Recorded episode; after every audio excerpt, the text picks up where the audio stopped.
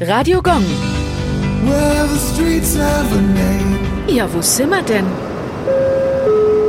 Schlotfegergasse.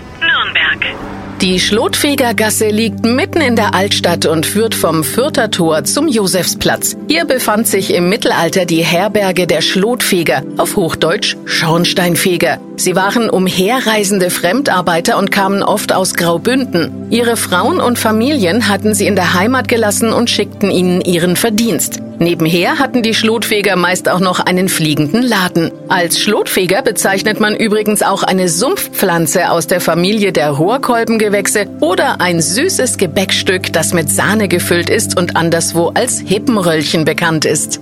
Radio Gong. Well,